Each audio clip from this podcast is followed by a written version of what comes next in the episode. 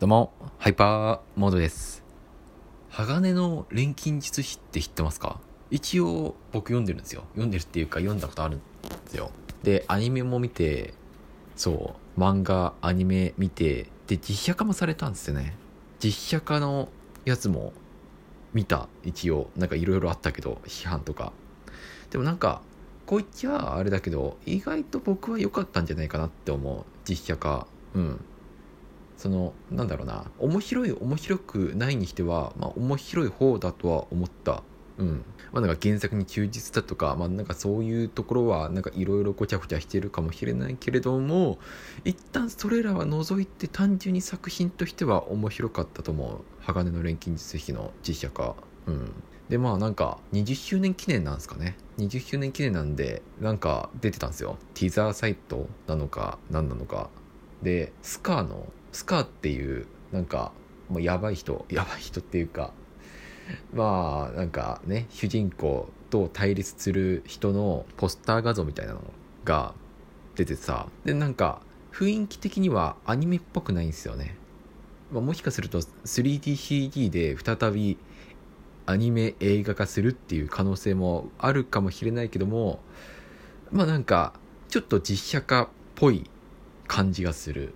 そう。でなおかつ以前の実写化作品鋼の錬金術師の以前の実写化作品ってなんか続きがあるような感じで終わったんですよね。続きこれからまた続編がありますよみたいな感じで終わってるんですよ一応。なのでもしかすると鋼の錬金術師次の作品がえーっと続編が実写版の続編がハガレン実写版の続編が来るのかもなーって思った。うん。っていう話。いやまあなんかね興味はある続編。興味はあるけどなんかあんなに批判散々されてさ興行収入まあ興行収入ですよね。興行収入的にどうなのかなっていうところもあり果たして続編作って見てくれる人が一体どれくらいあるのかなっていう不安げな感じもしなくもない。そう。でなんかさっき 3DCG でアニメ映画化するっていう線もぶっちゃけなくはないんじゃないかなとは思っていたりします。はい。いやまあ根拠はないんだけどね。うん。いやなんかなんか画像見た感じ 3DCG っぽいっちゃぽくもあるなとも思ってさ。うん。スカーのねスカーの画像。でも実写版の話の流れ的にはスカーが登場する流れではあるっちゃあるなあるのかもなとも思っていたりしてでまあどうなんのかなって思っていたりしてうん。まあ、もしね実写版の続編が出てきたら見ようかなとか思っていたりします。はい。いやわわかんないけど。で一応情報が解禁されるのが3月2日らしいんですよ。3月2日なのででもしかするとあれですね。あのあれですよ。うん。出てくる映画化映画化されるか。それともまた別の情報また別のパターンなのか。っていうのは多分ツイッターでトレンドに上がるんだろうなとか思っていたりします。はい。楽しみですね。うん。あそうだ。ねぜひねまだねハガレンハガレンね鋼の錬金術師いやねアニメもあそうですね。アニメと原作ちょっとだけ話違うんですよ。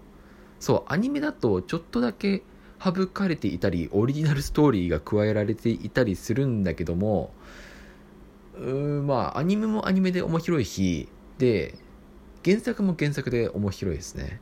で注意してほしいのはえっ、とアニメって2回やられてるんですよ。そのえっ、と旧旧アニメ版と新アニメ版。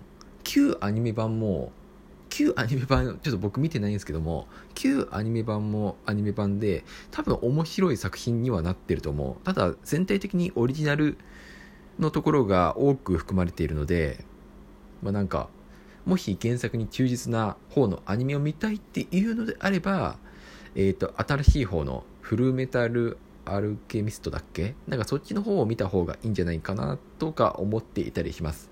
で、より原作に忠実に見たいっていう人は、えー、っとね、漫画の方がいいかな？原作読んだ方がいいかなとか思っていたりします。はい。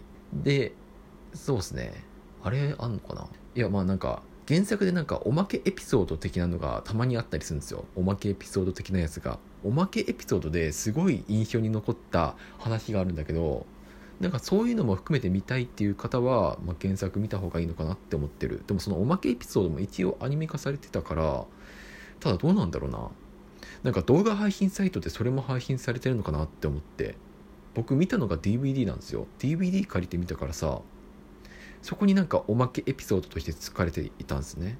だからなんかちゃんとそこも含めて、えー、と動画配信サイトで見れるのかなとか思ったりした。でなんかねえっ、ー、と今ちょっとアニメのアニメの話してるんで、まあ、続きなんですけども映画化もされてる。アニメ映画化もされてる、うん、実写じゃない方。アニメ映画化もされてる。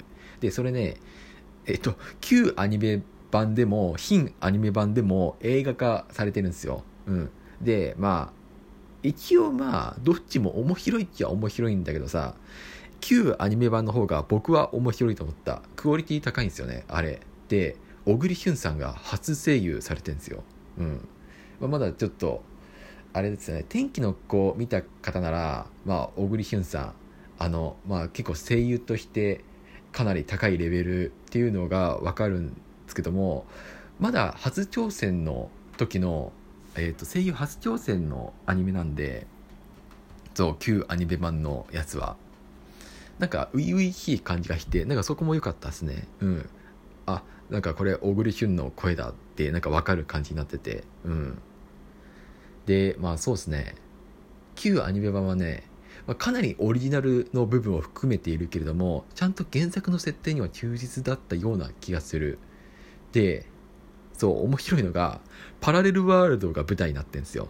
パラレルワールドが舞台になっていてなおかつオリジナルの世界となんか行き来するみたいななんかそういう話になっててでパラレルワールドの方は僕らの現実の世界を、えー、モデルにしたところになってんですね。そう。うんまあなんかナチ党が支配しているドイツが舞台になってるみたいななんかそんな感じででそこでなんかね、なんか漫画の世界で登場した登場人物が出てきていたりするみたいな、なんか、とりあえず、初めて見る人でも面白い作品になってるかなって思った。で、新アニメ版の方、新アニメ版の方のアニメ映画の方は、あの、いや、面白いっすよ。面白いし、いやね、なんか、まあクオリティも高いし劇場版の主題歌もいいなって思った疾走感があってうん。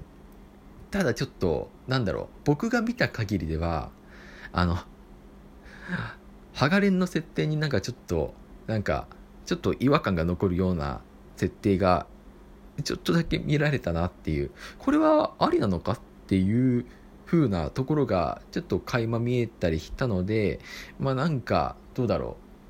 ハガレンがめちゃくちゃ好きっていう人だとちょっと違和感が残る作品なのかなとも思った。うん。でもまあ面白いっちゃ面白いのかな多分。うん。っていう話をなんかパパッとしたんですけども、で、僕、ハガレン見たのが多分高校生とか大学生くらいの頃なんですよね。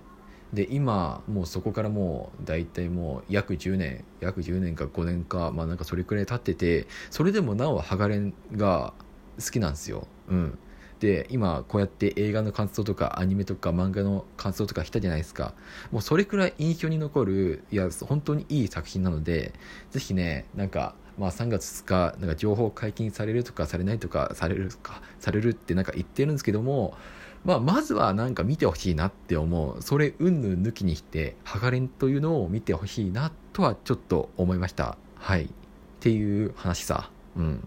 めっちゃ語った。てな感じで終わります。はい。ぜひね、ちょっとハガレンを見ていただければなっていう風に思っちゃったぜ。へい。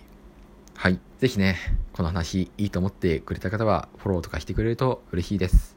最後まで聞いていただきありがとうございました。そして、このハイパーモード通信はえー、ラジオトーク並びに Spotify で配信しているので、ぜひそちらもよろしくお願いいたします。それでは、また。